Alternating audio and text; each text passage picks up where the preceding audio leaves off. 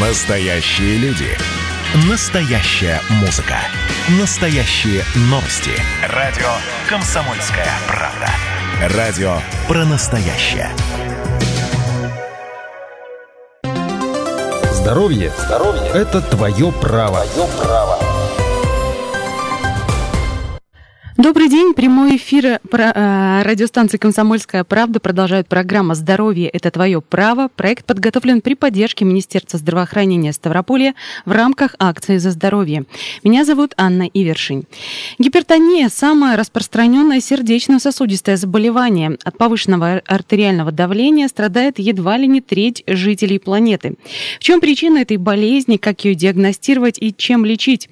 Разбираться в этих вопросах сегодня будем с врачом-кардиологом кардиологом Ставропольской краевой клинической больницы Фаиной Лобжанидзе. Фаина Альбертовна, добрый день. Добрый день. Вы можете присоединяться к разговору, задавать свои вопросы по бесплатному телефону прямого эфира 8 800 500 ровно 45 77 или писать в WhatsApp на номер 8 905 462 400.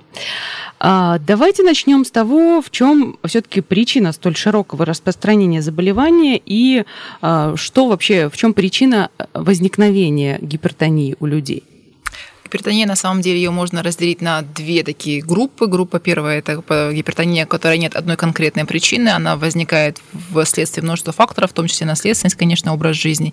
И есть группа гипертонии, которая является вторичной, симптоматичной по отношению к другим заболеваниям, например, болезни эндокринной системы, а, храп во сне, так называемый синдром апноэ сна и так далее. И вот как раз-таки вторичные проблемы, которые вызывают гипертонию, их а, такой гипертонии всего лишь 10-15%. В большинстве случаев это именно первичная гипертония, которая который развивается у людей а, во вторую половину жизни, то есть ближе к 50 годам. И дальше, в, в первую очередь, это образ жизни, наша наследственность, конечно, влияет на развитие вот этой вот патологии, которая является фактором риска для развития всех других заболеваний сердца, такой вот пусковой фактор, крючок для всех остальных заболеваний. Поэтому с ней нужно очень активно бороться и, конечно же, еще более активно выявлять ее, потому что она сама по себе бессимптомна, и люди живут а, не ведая о том, что у них есть проблема, которой нужно заниматься. Угу. А есть некий портрет гипертоника, допустим, а, пол, возраст, а, не знаю, сфера работы или какие-то сопутствующие заболевания, и кого больше среди гипертоников, мужчин или женщин? А, ну, в портрет такой, конечно, можно сделать классический, но это не значит, что люди, которые в этот портрет не попадают, что они mm-hmm. абсолютно здоровы и можно... С отклонениями портрета. Да, что их можно исключить спокойно. Это в основном люди, эм, у которых, опять же, наследственность. В их семье у папы, мамы, бабушки, дедушки была гипертония. А люди с сидячим образом жизни, курящие, с лишним весом, которые неправильно питаются, у которых стрессовая работа и которые любят солененькое, скажем так. Вот это те люди, у которых, э, которые страдают гипертонией. Это прям классический портрет, но опять же в 21 веке классического практически ничего не осталось. Все рамки грани стерты, и а, внешне даже здоровый молодой человек, он может спортивного телосложения, он может иметь гипертонию, а при этом смотрится вполне-вполне здоровым. И, конечно же, очень значимый фактор риска – это ожирение. То есть люди, которые у нас до сих пор а, люди считают, что ожирение – это не проблема со здоровьем, это просто такая проблема эстетическая, когда ты не можешь надеть себе на себя одежду желаемого размера, на самом деле реально это болезнь, и а, в отсутствии всех любых других причин гипертонии, вот именно ожирение может быть а, той самой а, первой причиной, которая вызывает повышение давления. И избавившись от лишнего веса на ранних стадиях, мы можем тем самым а, заболевание затормозить и избавить человека от приема препаратов пожизненного. А часто ли гипертония может встречаться у молодых людей? И вот вы упомянули о том, что какие-то вот эти а, рамки, которые были приняты, они сейчас в, это, в 21 веке размыты. С чем вот это связано? С чем конкретно? Ну, сейчас меняется образ жизни. То, что было раньше описано в наших учебниках, тогда была совсем другая как бы реальная жизнь, другие были данные. Сейчас мы можем больше информации, во-первых, э, охватить ее, анализировать, а во-вторых, мы реально сейчас больше тех факторов вот вследствие глобализации, развития цивилизации, которые приводят к повреждениям, к нарушениям а, с нашим здоровьем. Потому что если в XIX веке основная патология была связана с заболеваниями инфекционными, сейчас у нас э, эпидемия, пандемия неинфекционных заболеваний, куда относятся, конечно, и ожирение, диабетия, гипертония, сахарный диабет, ишемическая болезнь сердца, а, хроническая болезнь почек и так далее. То есть это все те болезни, которые являются результатом наших а, привычек тому, к чему мы привыкли, что мы делаем за дня в день, что в нас формировалось еще в наших семьях, когда мы были детьми, и потом дальше мы это с собой несем и передаем своим детям. Поэтому а, тоже одна из проблем, что наследственность, потому что пищевые привычки, привычки образа жизни, они зарождаются в семье и дальше идут с нами. Если мы от них не избавляемся активно, то это будет дальше только увеличиваться, такая проблема.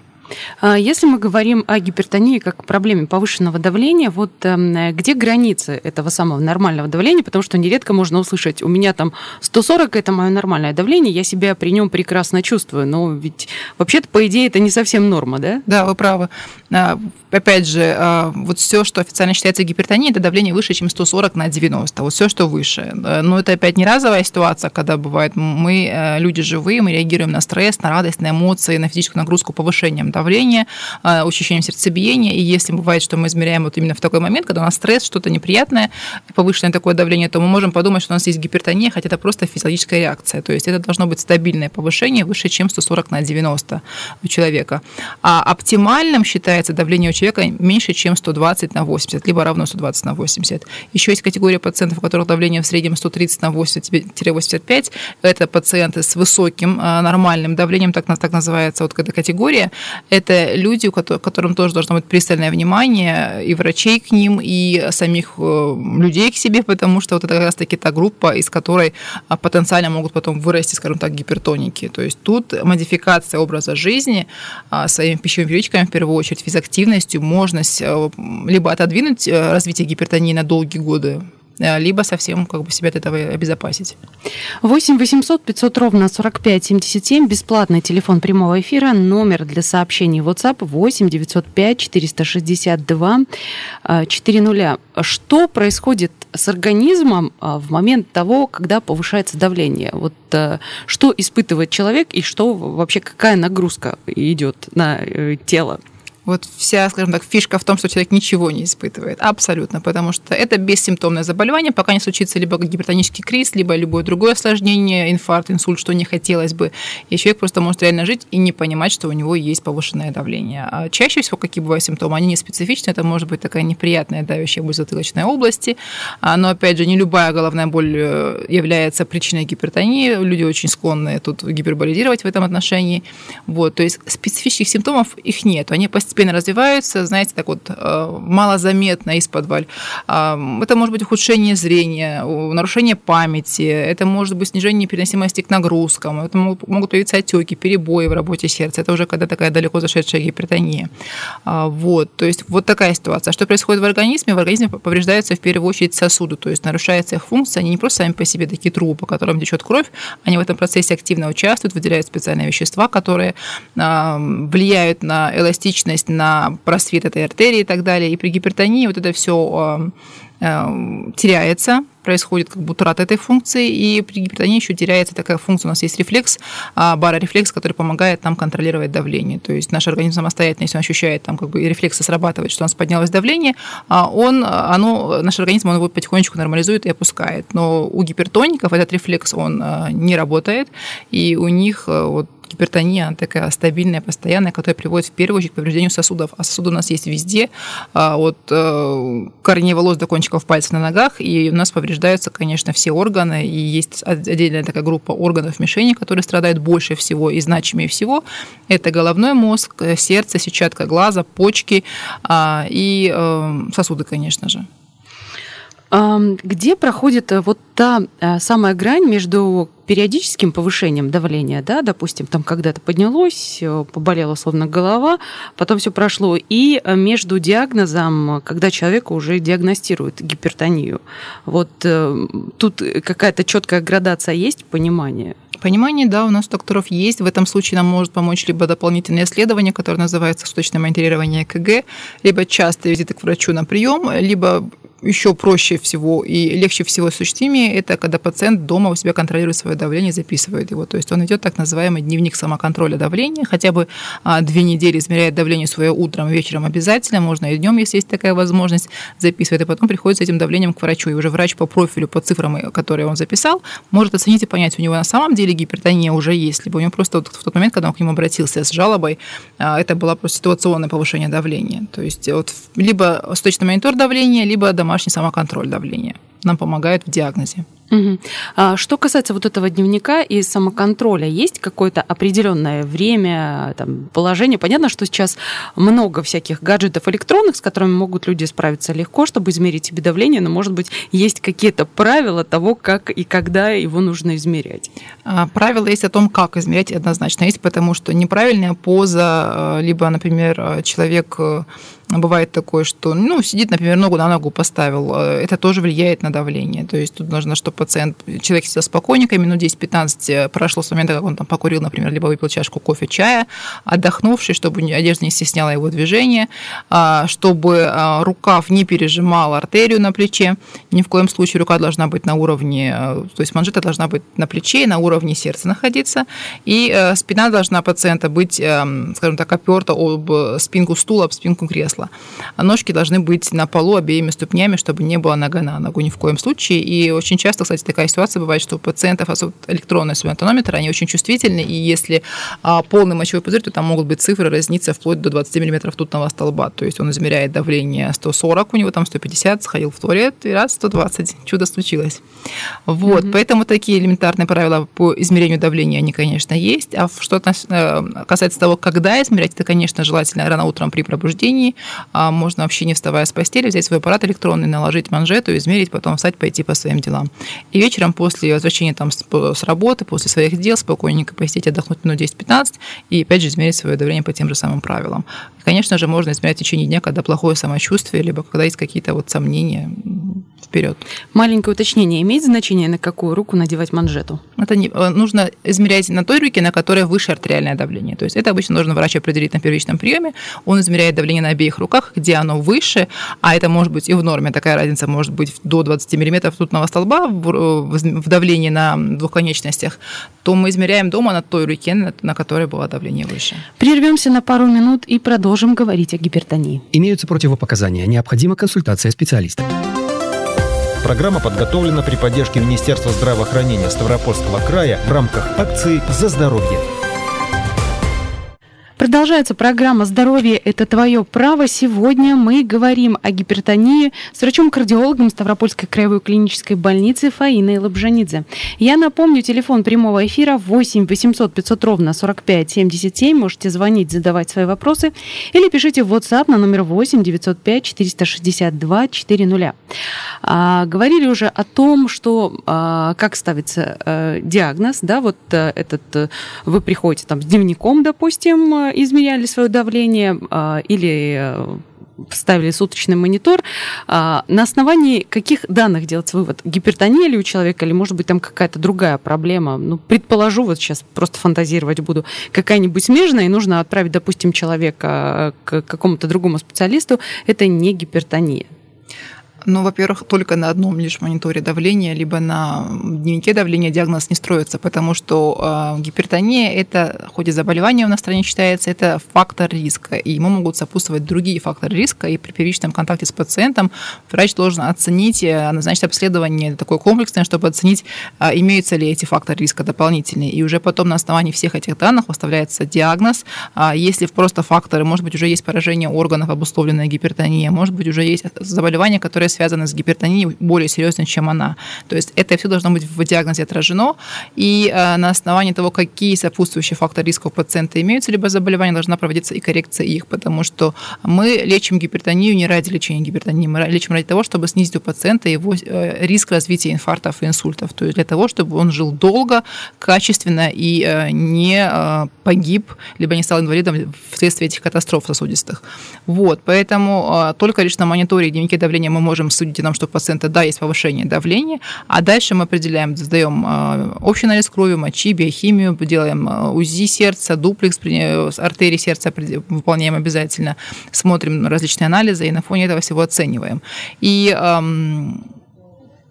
только такая комплексная оценка нам дает представление о том, что у пациента имеется. А и в зависимости от ситуации, от возраста, например, мы можем подумать, заподозрить, что, например, это, например, это вторичная гипертония, потому что не характерна гипертония для молодых лиц, например, до 30 лет. То есть если до 30 лет у человека развивается повышение давления, то, вероятно, э, это следствие какой-то другой патологии, мы должны непосредственно искать ее. Либо если у человека, который жил с гипертонией очень давно, принимал свои таблетки, они работали, тут она стала у него не контролироваться, а, либо повышение давления началось после 50 лет, там ближе к старости, то это тоже такой симптом, э, звонок о том, что может быть здесь есть вторичная причина для повышения давления, даже на фоне самой гипертонической болезни, такое тоже бывает. У нас есть телефонный звонок. Лариса, здравствуйте, слушаем вас. Добрый день. Вот я хотела задать вопрос. У меня, когда поднимается давление, почему-то выступают красные пятна вот выше кисти, на предплечье, как бы вот до локтя. Это о чем говорит? Это говорит о вашей индивидуальной реакции, вашей вегетативной нервной системы. Ничего такого специфического и страшного, вероятнее всего, нет. Но если вас да, это волнует, проходит. лучше показать вашему доктору, терапевту, и он уже определит, что делать дальше. То есть, скорее всего, это просто такая сопутствующая реакция ваших сосудов. Это вегетатика называется. 8 800 500 ровно 45 77, бесплатный телефон прямого эфира. Также у нас работает WhatsApp номер 8 905 462 400. А, допустим, а, поставили пациенту диагноз гипертония, соответственно, ему а, назначают лечение. Насколько длительным оно может быть? Допустим, месяц, два, год. Можно ли вообще в перспективе вылечить гипертонию или это такая история, что лечить ее нужно будет всю оставшуюся жизнь? Да, сейчас скажу правду, которая на самом деле неприятна никому, и пациенты ищут пути, да задают вопросы и так, и это, лишь бы получить ответ, который хотят они от нас услышать.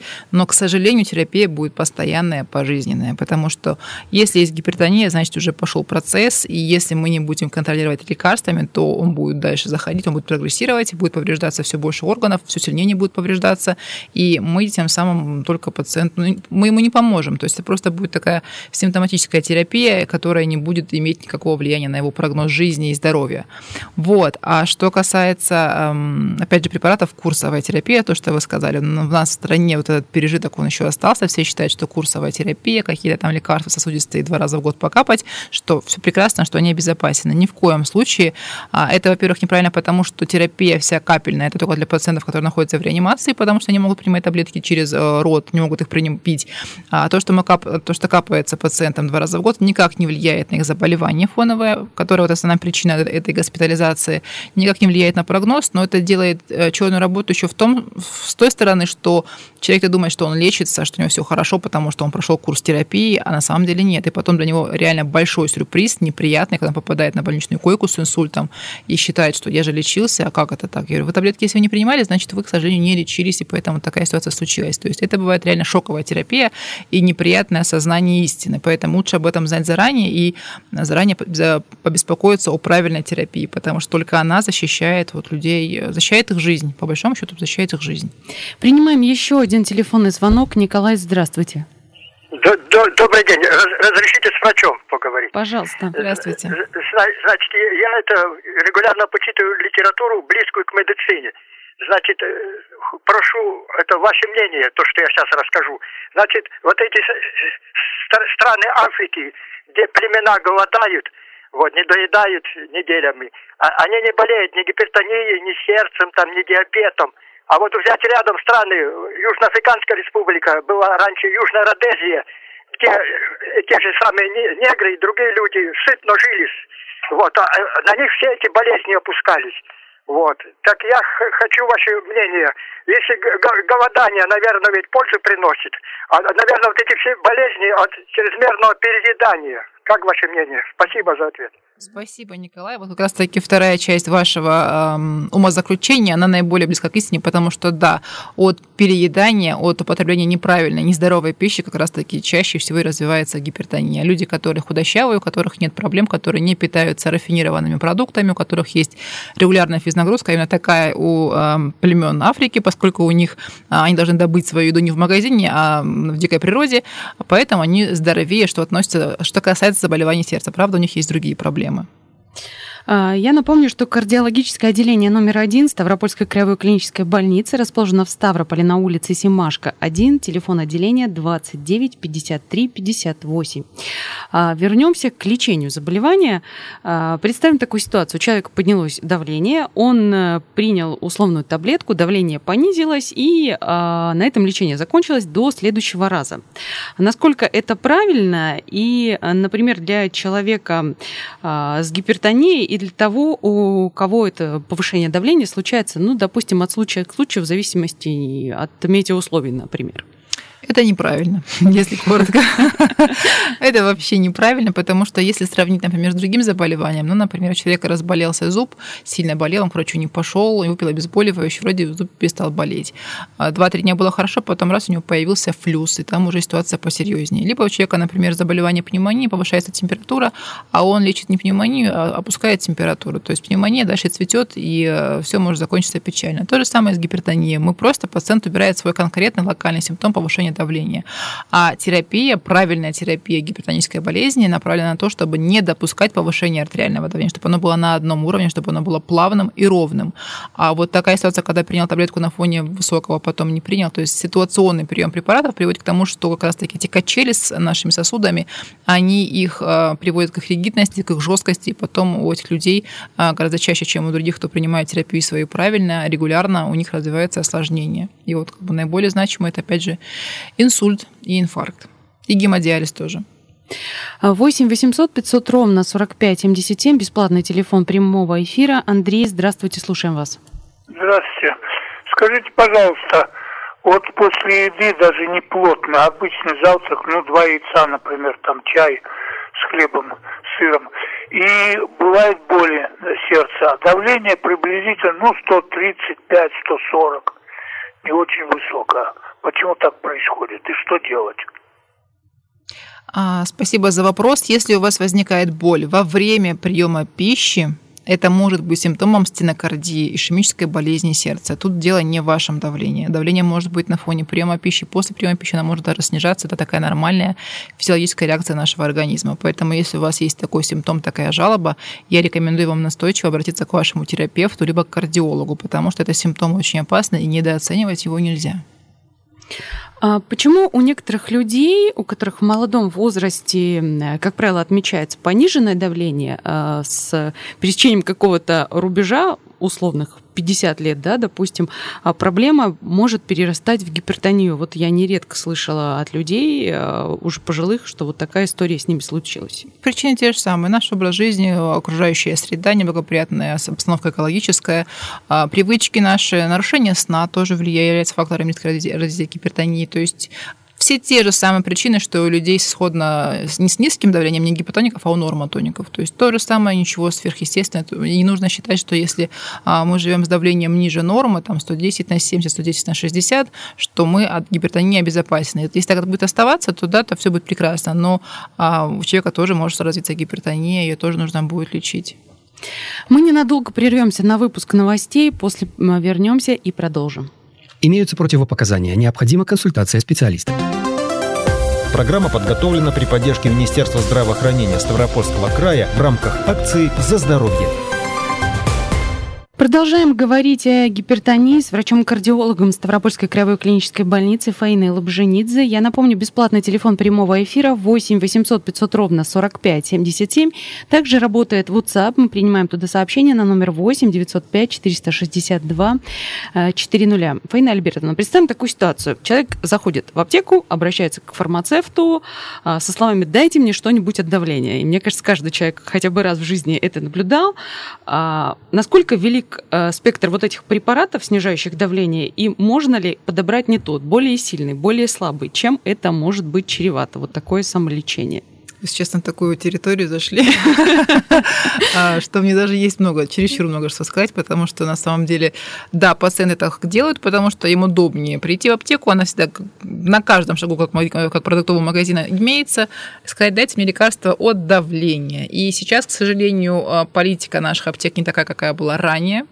И кроме а, лекарства, которое нужно и полезно, его обычно, кстати, не продадут, могут пациенту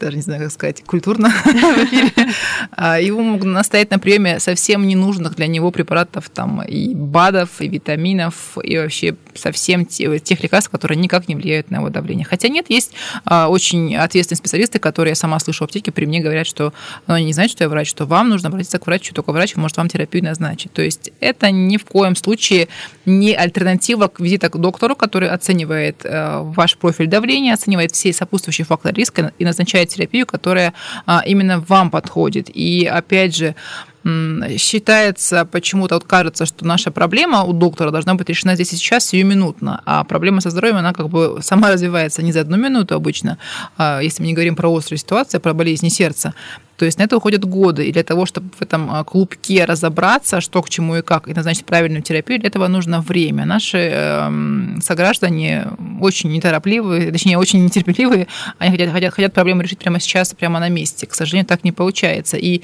по клиническим рекомендациям а, для доктора Вообще, во-первых, еще нужно сказать, что а, подбор терапии гипертонику проводится амбулаторно, не в стационаре, а если нет, конечно, криза либо осложнений других, это раз. И на подбор этой терапии, на стабилизацию давления уходит в среднем до трех месяцев. То есть такая плавная вот э, методика снижения давления, она разрешена, она как раз-таки приветствуется. Но а, все индивидуально, и в некоторых случаях доктор может провести подбор терапии гораздо более быстрее, эффективнее, чем ну, как бы растягивая на три месяца. То есть все зависит от конкретного пациента от его факторов риска и от его исходного давления. 8 800 500 ровно 45 77. Принимаем телефонный звонок. Валерий, здравствуйте. Здравствуйте. Прошу прощения за беспокойство. У меня такая проблема. У меня давление повышается утром после сна.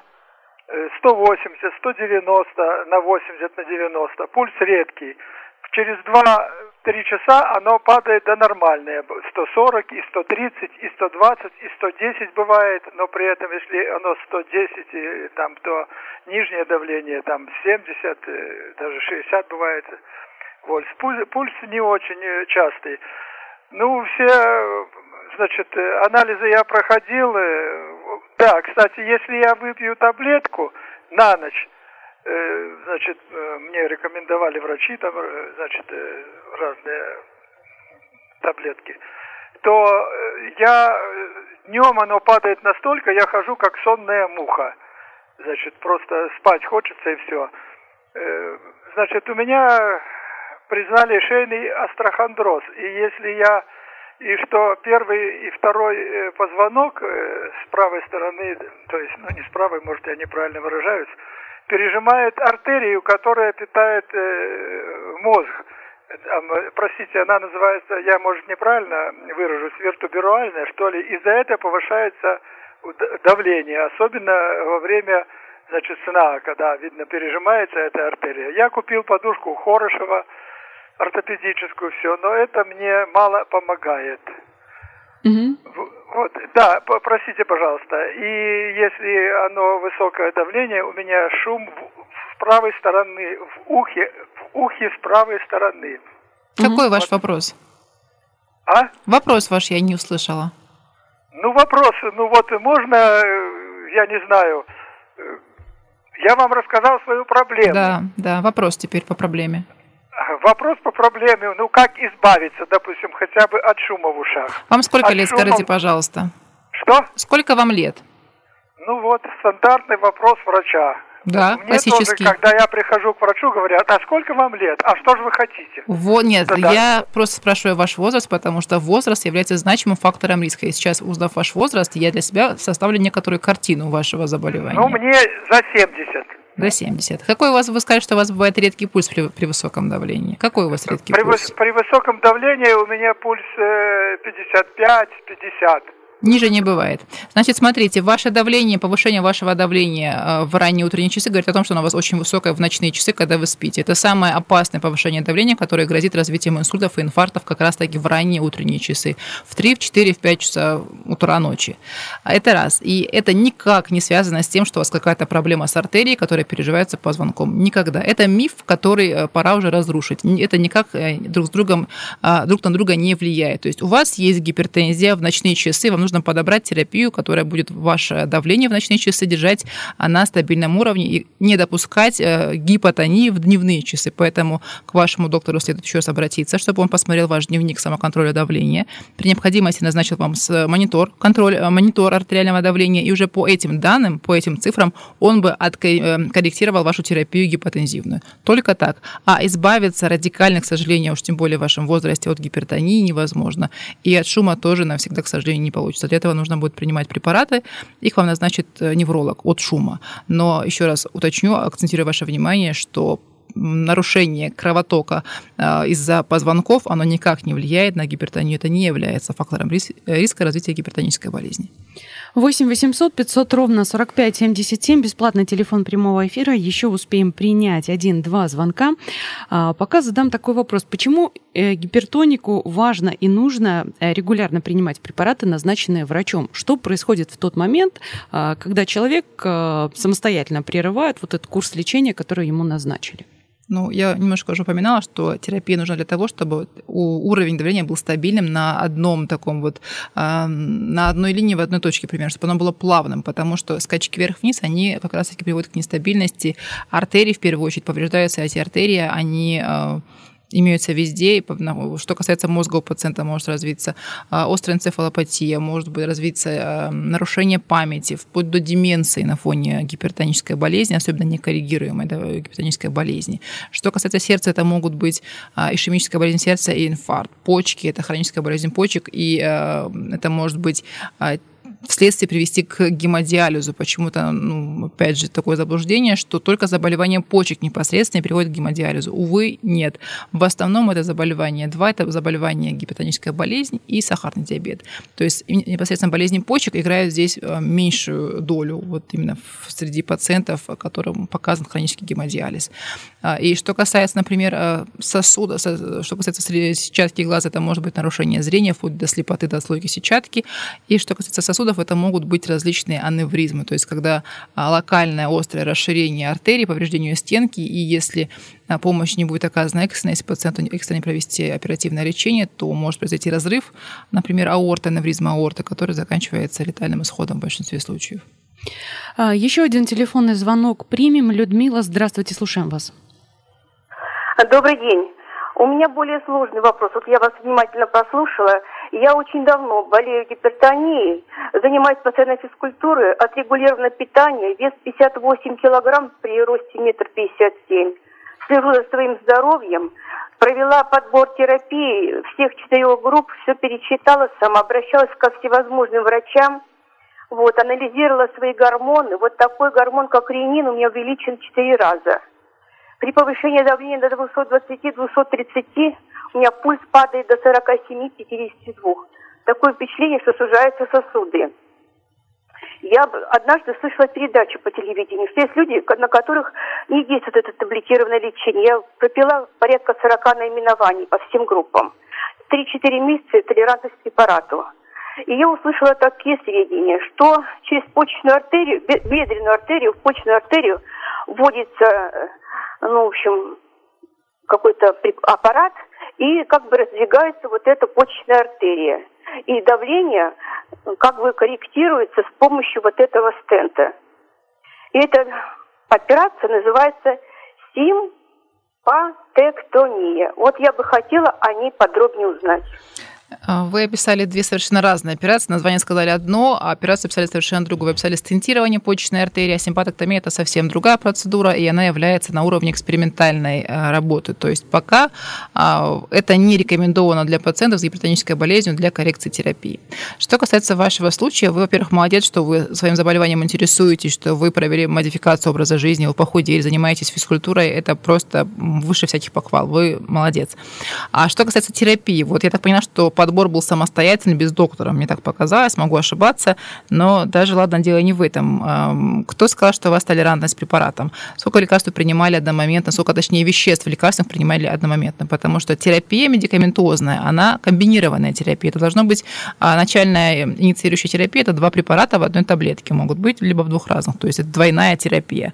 Если эта терапия пациенту не помогает, врач может либо увеличить дозу, либо добавить третий препарат, это будет тройная терапия. И вот если на фоне тройной двойной терапии, а, полностью исключение всех факторов, которые провоцируют повышение давления, у вас не стабилизируется давление, мы можем говорить о а, резистентной гипертонии. И вот в этом случае есть, опять же, другие медикаменты, которые ваше давление могут нормализовать. То есть тут непосредственно нужно подбирать терапию с доктором. Я вам это и советую. А на этом мы закончим. Если у вас есть проблемы, решайте их, пожалуйста, с врачами, а не самостоятельно. Я благодарю за участие в программе врача-кардиолога Ставропольской краевой клинической больницы Фаину Лобженидзе. Фаина Альбертовна, спасибо за то, что пришли, обо всем подробно рассказали, ответили спасибо. на вопрос слушателей. Меня зовут Анна Ивершин. Всего доброго и будьте здоровы. Имеются противопоказания. Необходима консультация специалиста. Программа подготовлена при поддержке Министерства здравоохранения Ставропольского края в рамках акции «За здоровье».